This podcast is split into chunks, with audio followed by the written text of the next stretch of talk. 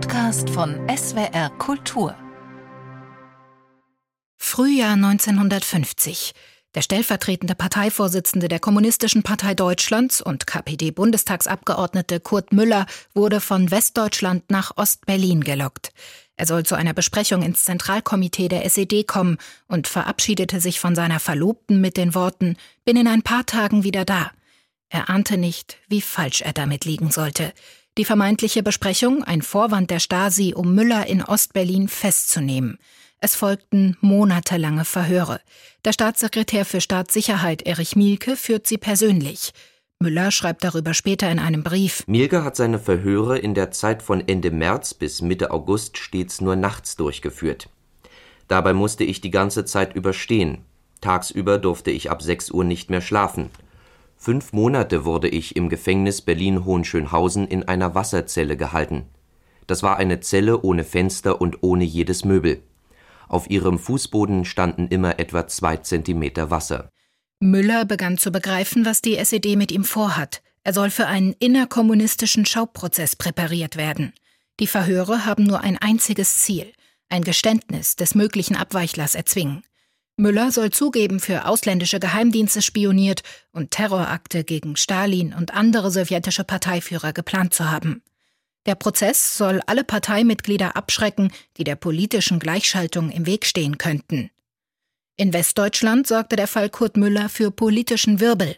In einer Bundestagsdebatte wurde im Juni 1950 heftig über seine Verhaftung in Ostdeutschland diskutiert. Wann und wo hat der Herr Kurt Müller sich strafbare Handlungen, die in der Ostzone strafbar sind, zu Schulden kommen lassen.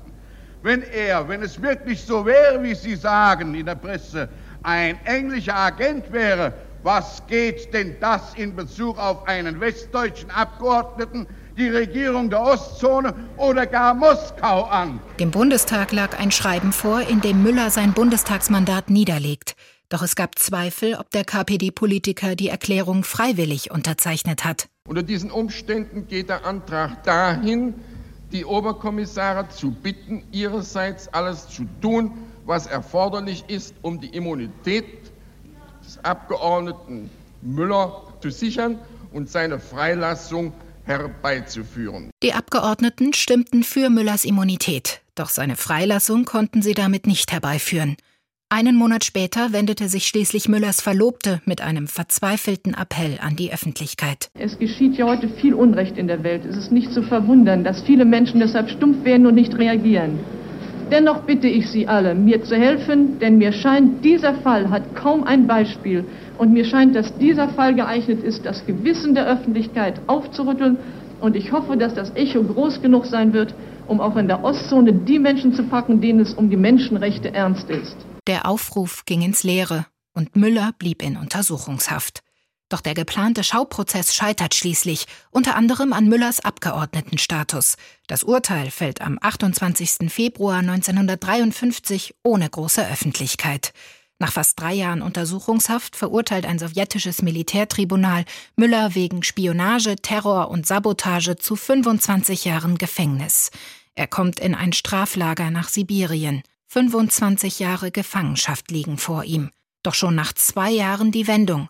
Bundeskanzler Konrad Adenauer handelt mit Moskau die Rückführung von Zehntausenden Gefangenen aus, darunter Kurt Müller.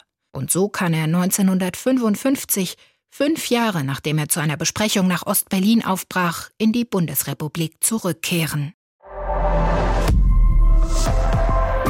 Zeitwort ist ein Podcast von SWR Kultur für die ARD. Abonniert uns in der ARD Audiothek und überall, wo es Podcasts gibt. Wir freuen uns über 5-Sterne-Bewertungen. Ihr habt eine Idee für ein Zeitwort, Anregungen oder auch Kritik? Schreibt uns eine Mail an zeitwort.swr.de.